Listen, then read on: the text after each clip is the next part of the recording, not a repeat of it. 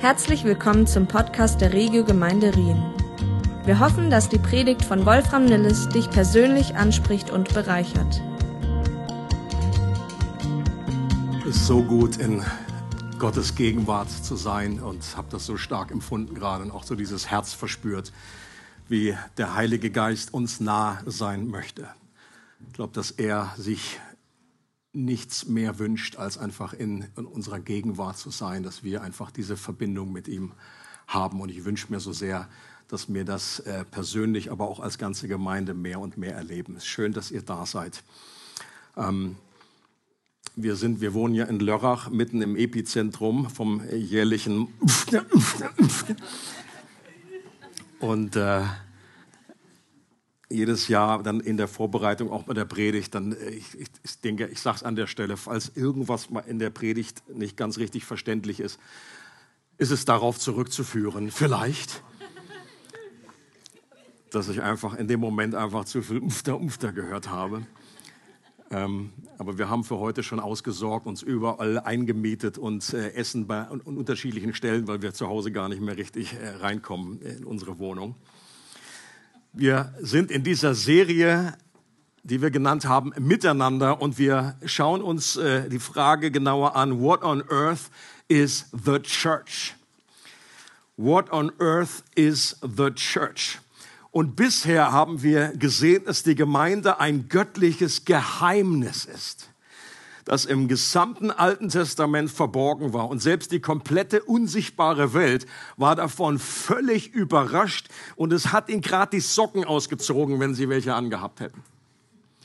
Die waren, die haben einfach gedacht, was passiert hier, was, was geschieht hier, was entwickelt sich hier? Petrus sagt, dass die Engel wie hineinschauen in die Dinge, die da entfalten, die sich da entfalten. Und, und da haben alle Engel gesagt, what?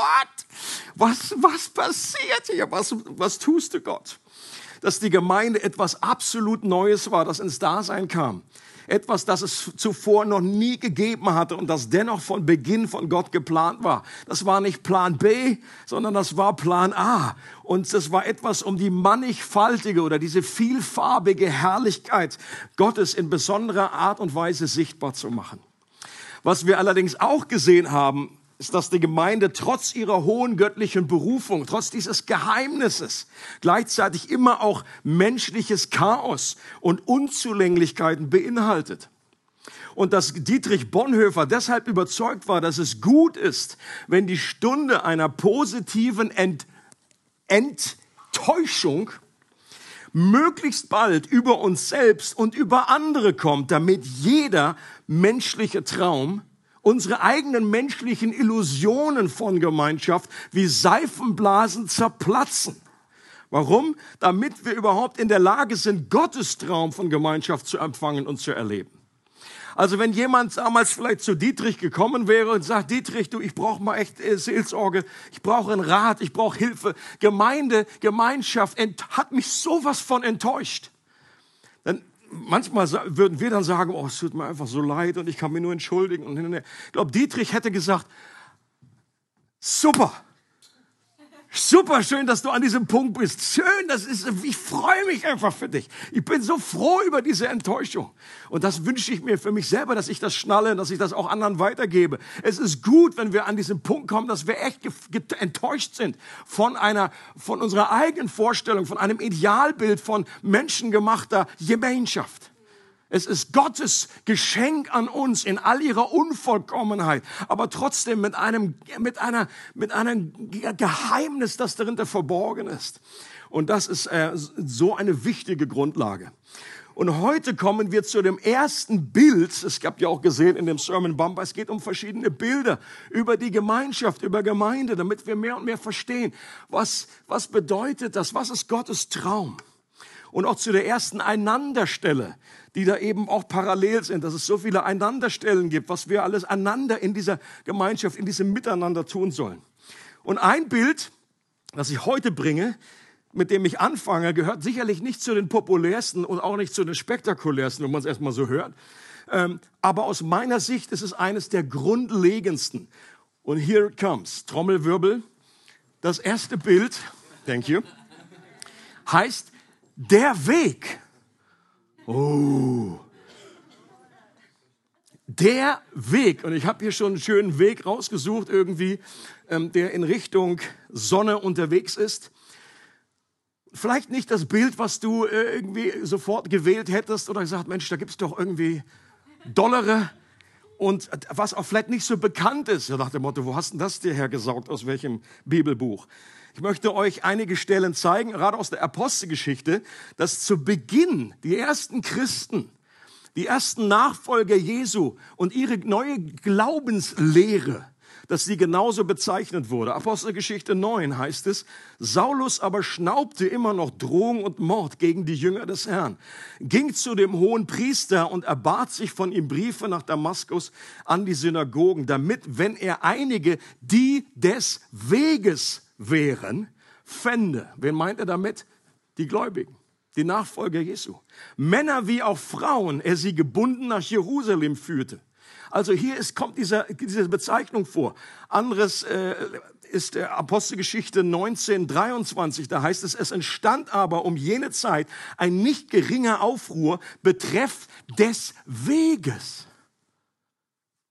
Oder noch eine andere Stelle, die ich jetzt, äh, könnt ihr mal zu Hause nachschlagen, äh, Apostelgeschichte 24, 22. Und natürlich gehen diese Bezeichnungen auf Jesus selber zurück der die Menschen damals dazu einlud, ihn auf diesem neuen Weg zu folgen, der zum wahren Leben führt. In den Evangelien fällt auf, dass Jesus nicht in erster Linie daran interessiert war, dass Menschen nur an ihn glaubten, sondern dass sie ihm aktiv folgten. Okay? Er sagt nicht, glaub einfach die richtigen Inhalte. Der hat Menschen nicht einfach nur irgendwie so ein Paper gegeben und dann einfach hier äh, Dreieinigkeit und dann hier Jungfrau, Geburt und so weiter. Einfach so, was wir sehr stark draus gemacht haben, so eine gewisse, eine kleine Handdogmatik, irgendwie so ein Katechismus. Unterschreibst sie hier und dann bist du Teil von diesem Club. Das, sondern er sagt, was Jesus immer wieder gesagt hat, ist, folgt mir nach. Er hat Menschen eingeladen, mit ihm unterwegs zu sein, diesen Weg gemeinsam mit ihm zu gehen. Und natürlich äh, gehören Glaube und Gebet zur Nachfolge. Aber wir reduzieren es manchmal einfach auf äh, Glaube die richtigen Inhalte, bete einfach nur dieses eine Gebet und schwuppdiwupp, dann bist du über diese magische Linie geschoben und dann bist du dabei. Dann bist du im Himmel. Als wäre das irgendwie alles. Jesus nachzufolgen beinhaltet so viel mehr als das, was viele heute unter Christsein verstehen. Im Neuen Testament selbst finden wir Beispiele von Menschen, die zwar an Jesus glaubten, ihm aber nicht folgten. Und ich glaube, diesen Unterschied den gibt es auch heute noch. Dass Menschen sagen würden, ja, da stimme ich äh, überein. Ich finde diesen Jesus auch Knorke. Und ich finde, und ich, diese Ethik, das finde ich super. Und ich, ich, ich höre immer auch viel, viel YouTube, äh, äh, nicht höre nicht YouTube, ich, was ich sagen wollte, ist einfach Podcast und YouTube, whatever. Es gibt so viele Leute, die, die, die stimmen überein mit dieser, mit dieser Lehre oder auch mit dieser Ethik, aber die einfach für sich sagen würden, ich folge diesem Jesus nicht. Die große Frage ist, ist das das, wovon das Neue Testament redet? Jesus war nicht an Fans interessiert, sondern an Followern.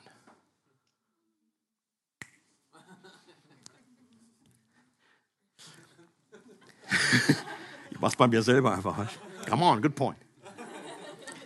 Zum Beispiel in Johannes 6.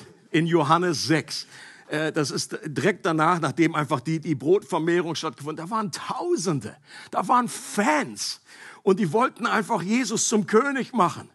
Und die haben ihn gefeiert. Ich meine, wenn jemand äh, Brot produzieren kann also aus, aus, aus nothing und, und Fische vermehren, dann, dann will man so jemanden irgendwie als König haben. Und Jesus hat nicht gesagt, boah, das ist super, endlich wächst hier mein Movement, das ist amazing. Was Jesus gemacht hat, war etwas counterproduktiv, was irgendwie Gemeindewachstumsstrategien vorschlagen würden. Er hat ihnen einfach eine Lehre rausgehauen, hat gesagt, komm, ihr sollt mein Blut trinken und mein Fleisch essen. Und Leute haben sich einfach aufgeregt und gesagt, was ist denn das jetzt? Und sind alle irgendwie weggegangen. Jesus sagt zum Schluss noch zu seinen zwölf Pappnasen, wollt ihr auch noch gehen? Wollt ihr auch noch gehen? Also das war irgendwie nicht, Jesus ist nicht interessiert in erster Linie, wie viele ihm da folgen und irgendwie Fans und ihm zujubeln, sondern er will echte Nachfolger. Bischof Callistus, Callistus Ware hat Folgendes geschrieben. Das Christentum ist mehr als eine Theorie über das Universum, mehr als eine auf Papier niedergeschriebene Lehre. Es ist ein Weg, auf dem wir uns bewegen, im tiefsten und reichsten Sinne ein Weg des Lebens. Und das Revolutionäre an diesem außergewöhnlichen Rabbi Jesus war, dass er Menschen zu dieser Nachfolge eingeladen hat, die damals irgendwie in der jüdischen Kultur überhaupt nicht auf dem Zettel standen.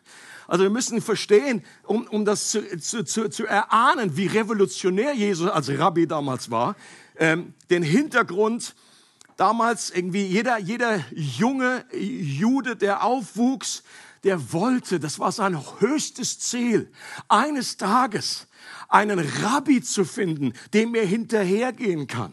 Aber das war damals nur für die Creme de la Creme. Das waren die absoluten Überflieger, die dazu überhaupt sich äh, äh, äh, äh Dings haben. Qualifiziert, wollte ich sagen. Und also ein, ein, Bar Mitzvah, mit ungefähr 13 Jahren, hat damals die theologische Ausbildung angefangen, wo, wo gerade die Jungen einfach trainiert wurden in den Schriften, wo sie angefangen haben, äh, die Torah einfach zu lernen und viele haben das auswendig gekonnt, die fünf Bücher Mose. Das ist mal ein Challenge für uns heute. Und dann, das war so der normale Durchschnitt. Mit 17 Jahren war das ungefähr abgeschlossen, diese Ausbildung. Aber dann ging es weiter. Die, die, die richtig eifrig waren. Und dann gab es auch welche, die nicht nur die, die Torah auswendig konnten, sondern das gesamte Alte Testament. Und die haben, die, die haben sich dann qualifiziert. Und damals war es so, dass man selber einen Rabbi sich gesucht hat. Aber das war ein Auswahlverfahren. Und es war einfach, äh, einfach so unwahrscheinlich, dass man dann wirklich von diesem Rabbi genommen wurde. Was Jesus gemacht hat, genau andersrum. Der Rabbi Jesus geht auf Menschen zu, wie zum Beispiel Fischer, gewöhnliche Fischer, die wahrscheinlich im Leben nicht gedacht hätten, dass sie das schaffen und dann plötzlich, und, und deswegen verstehen wir auch, warum ein Petrus und ein Jakobus und ein Johannes, warum die plötzlich alles haben stehen und liegen lassen, gesagt haben, hier, das ist wie, wie vergleichbar heute, wenn wir sagen, das ist ein Elitestudium äh, in Harvard, in Yale, äh, in Oxford. Ja, kommt jemand und sagt, du, ich habe ein Stipendium für dich. Das, was du vielleicht dir nie erträumt hättest, weil du nicht genug die Kohle hast oder weil du nicht die innere Ausbildung und, und, und äh, dafür hast, dass jetzt jemand sagt, ich lade dich jetzt so ein. Du kannst mit mir gehen. Du hast die besten Professoren, die beste Ausbildung gebe ich dir. Und wir wundern uns doch, warum die einfach von heute auf morgen alles hinter sich lassen, weil das der höchste Traum eines Juden, jüdischen Jungen war. Und es hat sich dann nicht, Jesus hat nicht nur die Männer berufen, natürlich als diese Apostel schon, aber dann auch die Frauen waren in seiner Nachfolge. Auch das war etwas absolut äh, Spektakuläres für die damalige Zeit. Und in Matthäus 7 gibt es diese berühmten Worte, wo Jesus sagt, geht hinein durch die enge Pforte. Denn weit ist die Pforte und breit der Weg, der zum Verderben führt. Und viele sind, die auf ihm hineingehen. Denn eng ist die Pforte und schmal der Weg, der zum Leben führt. Und wenige sind, die ihn finden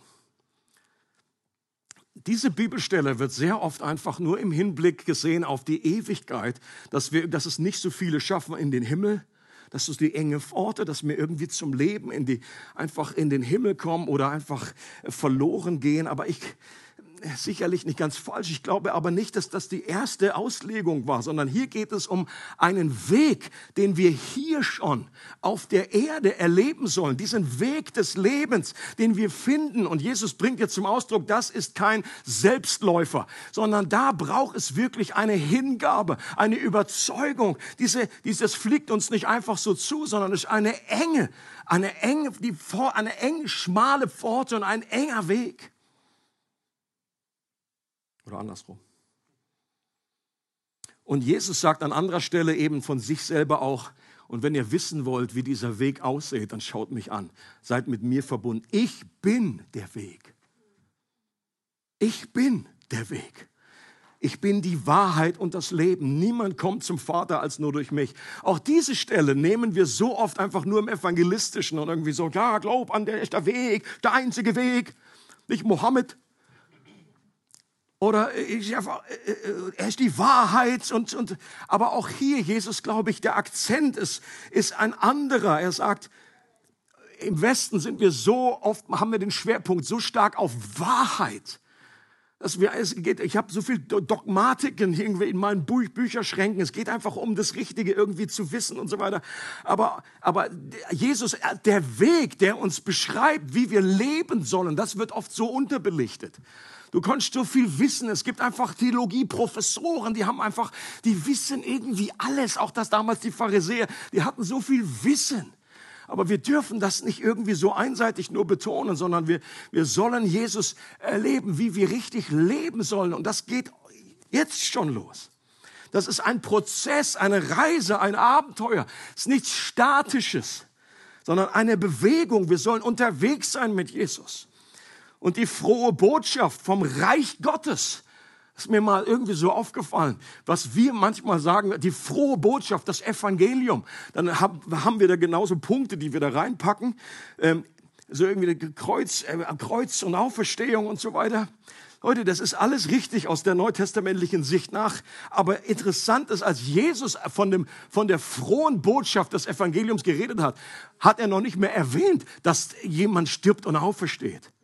Das, das, das, war überhaupt nicht Teil von dieser frohen Botschaft. Er hat gesagt, die frohe Botschaft, the good news ist, das Reich Gottes, eine neue Art zu leben, ist jetzt in eurer Reichweite. Das kann jetzt betreten werden. Der König dieses neuen Reiches ist hier. Eingeladen, ihr seid alle eingeladen. Ihr seid alle zu Disciples, zu, zu Jüngern eingeladen, mir diesem Rabbi zu folgen. Und natürlich ist Kreuz und Auferstehung wichtig. Aber manchmal reduzieren wir das einfach auf diese Tür in die Ewigkeit, ob wir hier sind auf dieser Seite der Linie oder da. Und Jesus hat diesen Unterschied so nicht, er hat mehr eingeladen zu einem holistischen, einer, einem Weg, einer, einem Lebensstil. Ein anderer Begriff, der diese Nachfolge auf dem Weg umschreibt, ist der Begriff Jünger. Und das Wort, das kommt 269 Mal im Neuen Testament vor. Der Begriff Christ dagegen taucht nur dreimal auf. Da weißt du Bescheid. Kleiner Unterschied. Wir reden immer nur von Christen, Christen, Christen, aber die, die, die, dieses Neue Testament redet von Jünger. Und das ist auch so ein komischer Begriff, der, der, der trifft es ja auch nicht richtig im Deutsch. So, ich möchte, ja, wer möchte Jünger werden? Ja, alle möchten Jünger werden. Right? Wie die andere berühmte eben Johannes der Täufer äh, Verheißung. Er muss abnehmen, äh, andersrum, ich muss abnehmen, er muss zunehmen. Ich, da sagt auch jeder, boah, das ist ein Weight Watcher Text. Da bin ich dabei. Da bin ich dabei. Und genauso bei diesem Wort Jünger, da verpassen wir auch, ein Jünger ist ein Lernender. Mathetes. Hat nichts mit Mathematik, vielleicht doch, ich weiß nicht. Ich, ich schaffe ganz neue äh, theologische Konstellationen von, von Messi, Messi, Messias. Und der Mathetes ist ein Lernender. Und ich weiß nicht, wie deine Schulzeit war. Das, auch der Begriff, der schwingt auch so ein bisschen was von Zahnarzt mit bei mir, wenn ich an Lernen höre. Manchmal, wenn ich heute noch irgendwie einen gewissen Ton höre, wie so eine Klingel, dann äh, gefriert bei mir alles im Blut. So eine Schulklingel.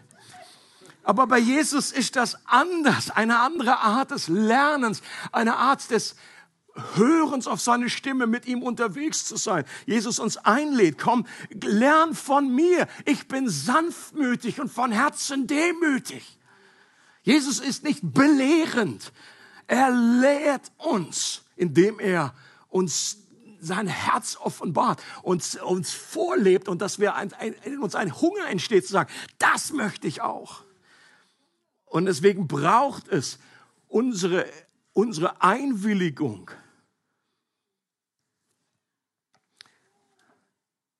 Ein Jünger ist ein Schüler, ein Lernender, ein Auszubildender, jemand, der lernt, so zu leben wie der Meister.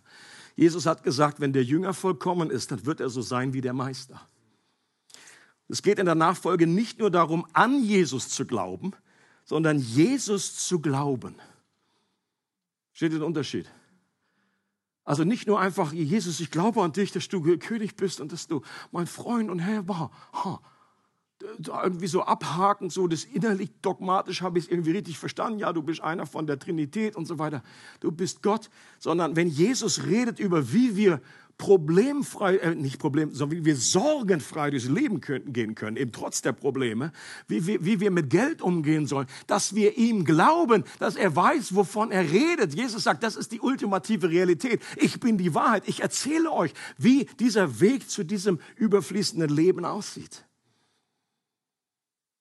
An Jesus zu glauben kann im extremsten Fall einfach nur das Ticket in den Himmel bedeuten. So, so ein Barcode-Scanner.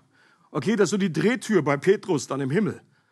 Ob wir irgendwie, machen wir hier so mit der Uhr, geht es auf oder nicht? Das ist so, ich habe an Jesus geglaubt oder nicht. Das ist einfach eine Karikatur. Jesus ging es nie nur um das Leben nach dem Tod. Natürlich ist das auch wichtig, aber es gibt ja bekanntlich auch ein Leben vor dem Tod, das gelebt werden will. Und wir sollen von Jesus lernen, wie wir dieses Leben richtig leben, wie wir eben mit Sorgen umgehen, mit Wut, mit schwierigen Beziehungen. Wichtig dabei ist, dass wir nicht sein Leben leben sollen, sondern lernen, wie er an meiner Stelle mein Leben würde, mein Leben leben würde. Okay, manche sagen so, okay, what would Jesus do? What would Jesus do? Ja, das ist, die, nicht ganz falsch, die Frage, aber die greift doch zu kurz. What would Jesus do? Ja, Jesus war ein Rabbi im ersten Jahrhundert, der einfach ein bisschen anderen Lebensstil hat, einfach als viele andere, die irgendwie in der Schule sind, die irgendwie, äh, irgendwie in der Pharmaindustrie arbeiten oder die, die Pastor sind. Das ist nicht dasselbe.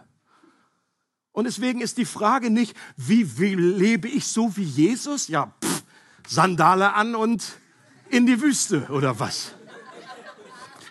Vielleicht irgendwie eine Hovercraft, ein bisschen 21. Jahrhundert, Sandale. Das ist, wie Jesus lebt in meinem, wie er mein Leben lebt, das ist doch die Jüngerschaftsfrage. Paulus sagt, nun lebe nicht mehr ich, sondern Christus lebt in mir. Wie lebt Christus der, als, als Lehrer in der Schule? Wie ist Christus als Laborant in, äh, im Labor? Und weil Jünger ein Lernender bedeutet, deshalb ist die wichtigste Voraussetzung für einen Nachfolger nicht Begabung, sondern eine Bereitschaft. Jesus hält Ausschau nach Menschen, die willens sind, mit ihm auf diesem Weg unterwegs zu sein und die Herzen haben, die etwas lernen wollen. Ich glaube, die wichtigste Voraussetzung, die, die Jesus sucht in einem Menschen, ist a teachable heart. Nicht die irgendwie alles können, die alles äh, schon wissen. Nachfolge Jesu wird heute oft als optional betrachtet. Das ist irgendwie so eine extra Runde. Denkt ihr also an Sport, erinnere ich mich auch noch, äh, Sportunterricht. 1000 Meter, Alter, fast verreckt dabei immer irgendwie. Nie geschafft ohne Seitenstiche. Und ich war froh, wenn ich so über die Ziellinie gekrochen bin wenn die Mädels da am Ziel gewartet haben, das hat mich dann wieder neu motiviert. Wenn ich vorher schon halb tot war, dann haben so ein paar gewartet. So, oh! I'm doing it, no problem. Aber hinterher dann völlig einfach im Sauerstoffzelt gelandet. Aber dann gab es immer noch so ein paar Superstreber, die haben einfach gesagt, ich mache noch eine Runde. Ich bin gerade erst warm gelaufen. Leute, und manchmal wird es so ein bisschen ähnlich, dass du bist einfach Christ, das ist so der normale, das, das, das, der normale Prototyp. Aber dann gibt es einfach so der Jünger, das ist einfach so die Luxusvariante, die eigentlich mehr so der Streber ist. Und, und das ist so falsch, wie es nur so falsch sein kann. Dallas Willard schreibt Folgendes. Das Neue Testament ist ein Buch über Jünger, von Jüngern und für Jünger. Und es steckt mehr dahinter als nur ein Wortspiel. Das Leben, wie man es in der Urgemeinde findet, setzt eine besondere Sorte Mensch voraus. Offensichtlich ist ein bestimmter Lebenswandel Vorbedingung, damit die Verheißungen und Versprechen der Evangelien in Erfüllung gehen. Ohne ihn laufen sie ins Leere. Ein Jünger ist nicht die Luxus- oder Hochleistungsversion eines Christen, besonders gepolstert mit Effektlack, windschnittig und motorisiert für die Überholspur oder den schmalen Pfad. Er oder sie ist laut Neuem Testament die elementarste Fortbewegungsart der Fußgänger im Reich Gottes. Thank you, Dallas. Dallas Willard habe ich vor einigen Jahren entdeckt und ist, glaube ich, einer der herausragendsten Denker im 20. und 21. Jahrhundert gewesen. Ich glaube, der ist vor ungefähr fünf Jahren verstorben. War ein Philosophieprofessor, ein christlicher Denker, der unwahrscheinlich viele christliche Leiter äh, als Mentor beeinflusst hat. Und äh, wer noch nie ein Buch von ihm gelesen hat, ähm, the, the, the Divine Conspiracy oder auch ähm, ähm, ähm, uh, The Great Omission, also die beiden Bücher, die gibt es auch auf Deutsch, ähm, kann ich einfach nur wärmstens empfehlen. Das sind mir wirklich gerade in dieser Hinsicht, was Jüngerschaft, was Nachfolger angeht, Kronleuchter aufgegangen. Nur, Klammer auf, er ist nicht immer ganz, es ist nicht die, also das eine Buch, äh, Great uh, Divine Conspiracy, das ist so ein, so ein Wälzer, das schaffen viele Christen schon irgendwie nicht. Äh, die, beim Vorwort äh, bleiben sie hängen. Und es ist eben auch nicht ganz so zugänglich und so einfach geschrieben. Ein anderer Pastor aber, der heute einfach be bekannter wird äh, und seiner geistlichen Tradition praktisch lebt, der so auf den Schultern des Dallas steht, äh, ist John Mark Comer den schon einige von euch mal gelesen haben. Ähm, und der, sein neuestes Buch heißt Practicing the Way. Practicing the Way. Und das kann ich einfach nur wärmstens empfehlen. Das gibt es leider noch nicht auf Deutsch, aber ich gehe davon aus, das dauert nicht lange, weil sein letztes Buch auch äh, irgendwie gut, gut wegging. Ähm, und das ist einfach so gut zusammengefasst. Ähm, und er beschreibt, und ich habe das hier übernommen in der Predigt, diese drei Ziele, die wir als Nachfolger Jesu haben sollen. Und der, das erste ist, bei Jesus zu sein. Das zweite ist, wie Jesus zu werden. Und das dritte, das tun, was Jesus tat. Und das finde ich so simpel und so hilfreich, diese Dreiteilung. Das heißt nicht, dass die immer unbedingt nur nacheinander kommen müssen, aber es gibt einfach eine gewisse Folge und, und diese drei verschiedenen Beine, auf denen das Ganze aufbaut. Bei Jesus sein, wie Jesus werden, das tun, was Jesus tat. Being with Jesus, becoming like Jesus und doing what Jesus did. Und wir schauen uns heute nur den ersten Punkt etwas noch genauer an im Rest dieser Predigt. Die beiden anderen kommen voraussichtlich in zwei Wochen bei Jesus sein. In Markus 3, Vers 14 heißt ein Teil dieser, äh, da hat Jesus gebetet und hat äh, äh, Menschen zu sich gerufen und dann heißt es hier, und er berief die Zwölf, damit sie bei ihm seien. Und das überliest man so schnell, weil es geht dann automatisch weiter und damit er sie aussandte zu predigen. Okay? Wir sind einfach, ja, mit, mit bei ihm sind, ist klar, wir müssen erstmal da sein, kriegen irgendwie einen Auftrag und, aber Leute, wenn man das, das ist, das ist der erste wichtige Punkt, dass wir bei Jesus sind. Und wenn ein Rabbi damals seine Jünger in die Nachfolge rief, dann war es ihre erste Aufgabe, einfach bei ihm zu sein. Da zu sein, wo der Rabbi ist. Zeit mit ihm zu verbringen, Gemeinschaft zu haben mit ihm, ihn nicht aus den Augen zu lassen, ihm auf den Fersen zu bleiben. Die ganzen Extremen, die haben, es gibt äh, außerbiblische Berichte von, dass, dass manche äh, äh, Schüler wollten einfach auch wissen, genau wie er auf Klo geht. Das einfach, das wird alles nachgemacht. Und dann hat der, der Rabbi wahrscheinlich gesagt, also jetzt ist Schluss hier, jetzt wird geht Tür zu. Und die Juden des ersten Jahrhunderts hatten einen Segensspruch, der das Herz eines Jüngers sehr gut zum Ausdruck bringt. Der heißt, mögest du immer bedeckt sein mit dem Staub deines Rabbis. Das Bild finde ich einfach so stark, was dahinter steckt, dass du einfach Jesus so dicht auf den Fersen bist, dass du immer bedeckt bist mit dem Staub des Rabbis. Dass du ihm nicht von der Seite weichst. Und damals bei den ersten Jüngern bedeutet das ganz buchstäblich dem Lehrer überall hin zu folgen, von Location A nach B. Das war jetzt nicht irgendwie so irgendwie, Jesus, ist das wieder so ein Geheimnis? Folgt mir nach?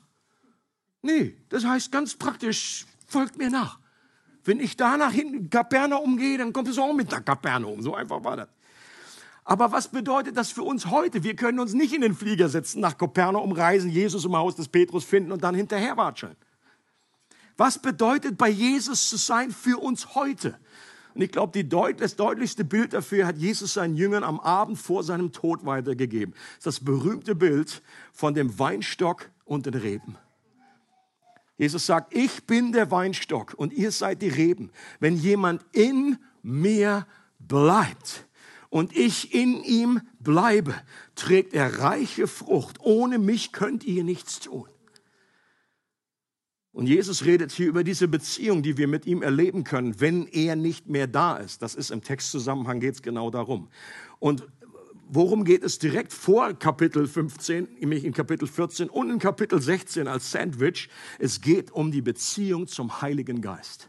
Jesus sagt, ich gehe weg, ich bin nicht mehr da. So kannst du mir nicht mehr direkt folgen. Aber der Heilige Geist wird kommen. Er wird in euch sein. Deswegen bin ich auch so froh über dieses, auch in der Worship-Zeit. Es ging genau um diese Nähe zum Geist Gottes, dass wir mit ihm unterwegs sind und der uns mit Jesus verbindet, der seine Worte in uns aktiviert und uns daran erinnert und uns mehr und mehr in alle Wahrheit leitet. Nochmal ein schönes Zitat von Dallas. Er sagt, das Erste und Grundlegendste, was wir tun können und müssen, ist Gott vor unserem geistigen Auge zu haben. Unsere Aufgabe, die Gegenwart Gottes zu praktizieren, besteht darin, unsere Gedanken ständig auf ihn zu richten und umzulenken. In der ersten Zeit unseres Übens werden wir vielleicht durch unsere lästigen Gewohnheiten herausgefordert, bei Dingen zu verweilen, die weniger mit Gott zu tun haben. Das heißt, wir werden ständig von einer Million anderer Dinge abgelenkt. Aber das sind Gewohnheiten, nicht das Gesetz der Schwerkraft und können überwunden werden. Eine neue, von Gnade erfüllte Gewohnheit wird die früheren ersetzen, wenn wir bewusste Schritte unternehmen, um Gott alle Zeit vor Augen zu behalten. Bald werden unsere Gedanken zu Gott zurückkehren, so wie die Nadel eines Kompasses immer wieder zum Norden zurückkehrt. Wenn Gott die große Sehnsucht unserer Seele ist, wird er der Polarstern unseres inneren Wesens werden.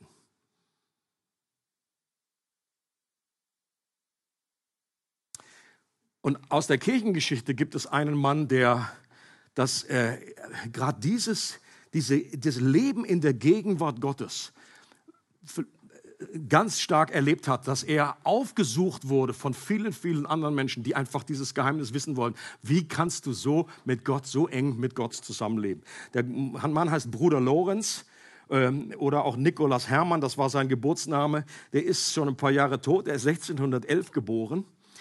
Äh, und zwar im französischen Lothringen, das ist nur ungefähr zwei Stunden von hier entfernt. Der war damals noch im, im 30-jährigen Krieg, hat er noch gedient. Der ist mit 18 Jahren zum Glauben gekommen und ist dann später in den Karmeliterorden eingetreten und hat, und das war kein großer Überflieger, das war ein ganz schlichter Mann, das war kein wahnsinniger Theologe, sondern das war jemand, der dann einfach gedient hat und zum Schluss hat er einfach in der Küche Zeit verbracht in diesem Orden. Ähm, und dann, er, er sagt Folgendes, die Zeit der Arbeit ist für mich nicht anders als die Zeit des Gebets. Im Lärm und Getöse meiner Küche, während mehrere Leute gleichzeitig nach verschiedenen Dingen rufen, besitze ich Gott in so großer Ruhe, als ob ich vor dem Allerheiligsten kniee. Oder ein anderes schönes Ausspruch von ihm. Es ist nicht notwendig, große Dinge zu tun. Ich wende meine kleinen Omelettes in der Pfanne um der Liebe Gottes willen. Das stelle ich mir immer vor, wenn ich mal koche, weißt du so, This is for you, Jesus. Manchmal kommt er nicht runter dann. Leute, und das habe ich auch vor, das ist ein Klassiker. Wer das auch noch nicht gelesen hat, ich lade euch herzlich ein. Es gibt heute Buchempfehlungen. Und das ist auch nicht so wahnsinnig umfangreich. Das sind, und Leute, die, dieser Mann, der war so schüchtern, der wollte manchmal das nicht. Er hatte Briefe dann geschrieben an jemanden, hat gesagt, also ich schreibe dir nur den Brief, wenn du das nicht weitergibst. Das hat bloß keinen Sinn. Wenn der gewusst hätte, dass mal später ein Buch draus wird, dann hätte er gar nichts mehr gesagt. Das ist der Unterschied zwischen Lehren und Belehren, okay? Manche, die belehren wollen, ich habe ja auch noch eine Idee, ich habe ja auch noch mal, ja, geh weg. Aber von Leuten, die die denn das ansiehst, die einfach, und der wurde aufgesucht, also hat vielleicht auch dann so ein bisschen in, in dem Orden ein bisschen äh, Aufruhr erzeugt, wenn einfach der, der Große, der Oberprior da irgendwie gesagt hat, zu mir kommt keiner. Warum gehst du zu dem in der Küche? Ja, weil der einfach so eine Gegenwart Gottes ausstrahlt. Und den haben sie gefragt und der, und das ist einfach so gut. Und die grundlegende Regel, die einfach da auch dahinter steckt, ist, wir müssen nicht noch zusätzlich etwas tun, um mit Jesus zu sein. Viele Menschen haben schon irgendwie Oberkante, ich kann nicht mehr. Wenn du mir jetzt noch sagst, mach das noch oben drauf und hier noch die 10.000 Übungen, dann bin ich raus aus der Nummer. Wir müssen nicht etwas anderes tun. Alles, was wir tun sollen, ist Jesus in das einzubeziehen, ihn einzuladen in die Aktivität, die wir gerade tun.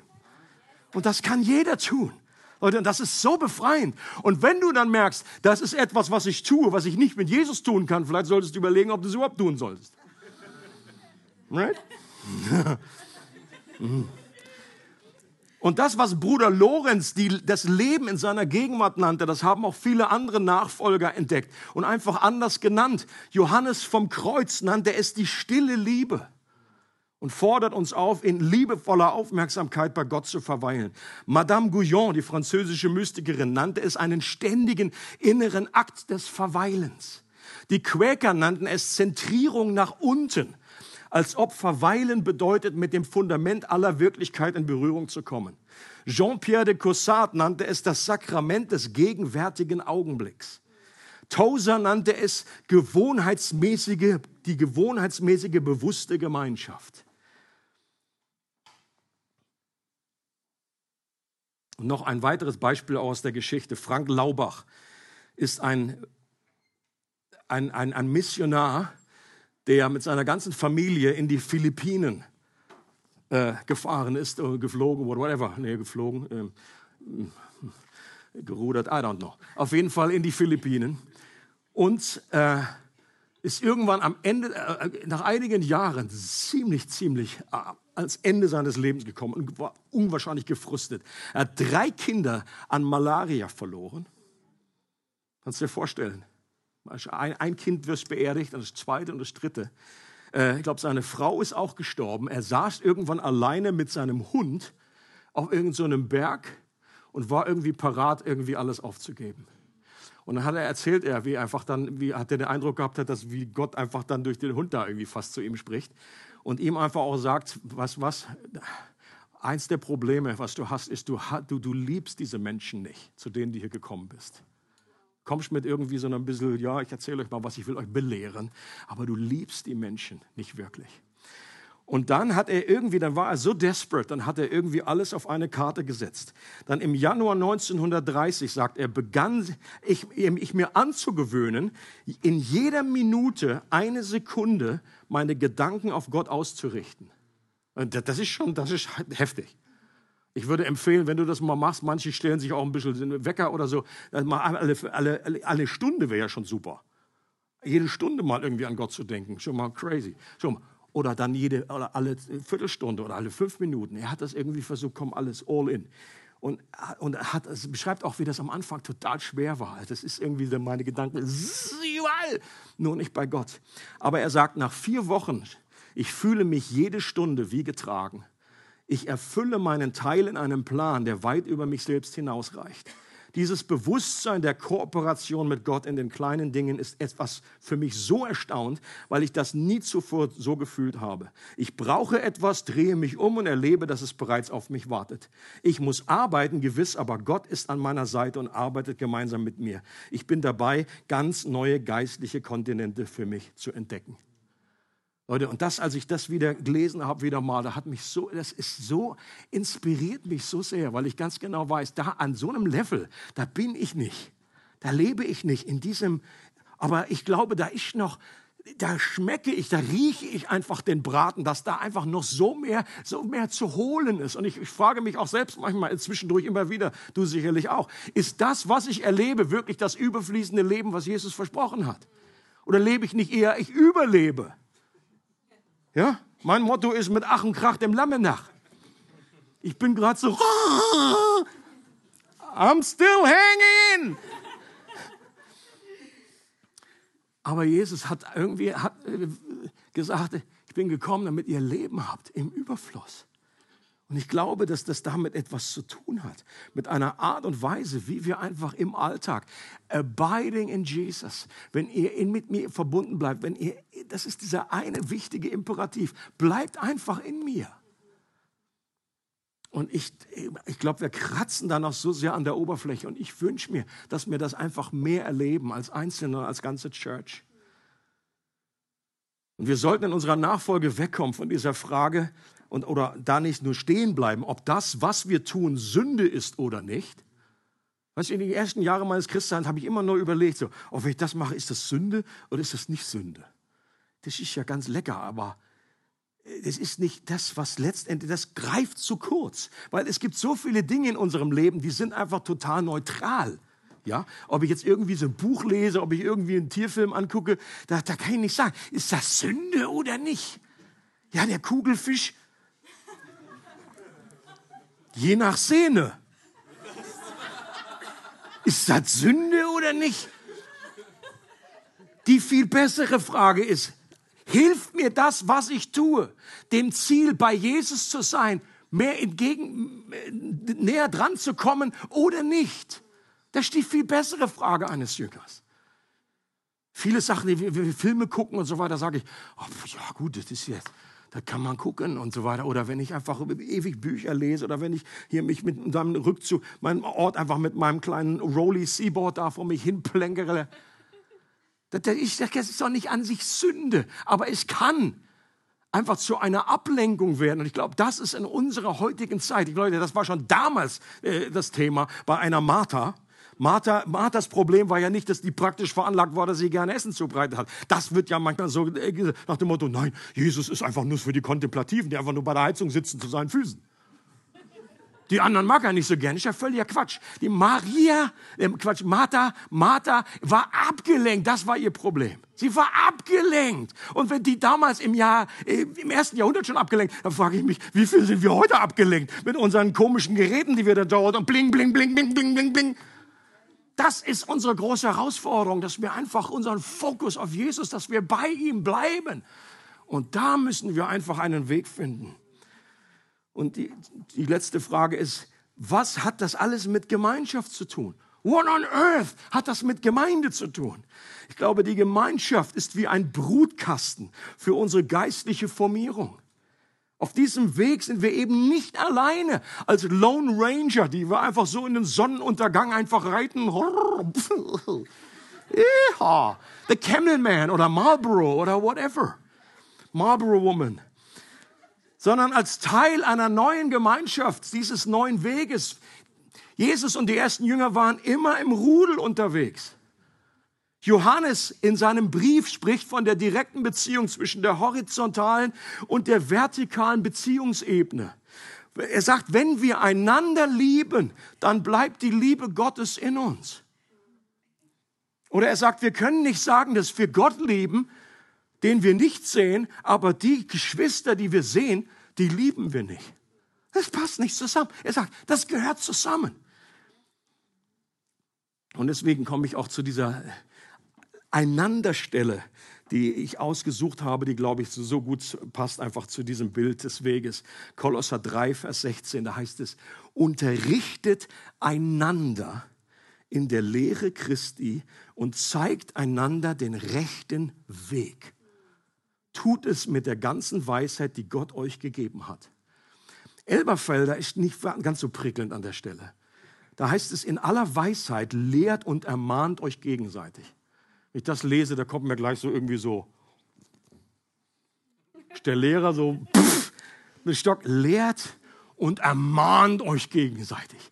Kommt nicht so wahnsinnig die Freude auf, aber ich glaube, genau das ist gemeint. Wir sollen einander unterrichten, nicht belehren, sondern einfach auch hier am besten vorleben, dass andere wirklich fragen und sagen, sag mal, wie machst du das?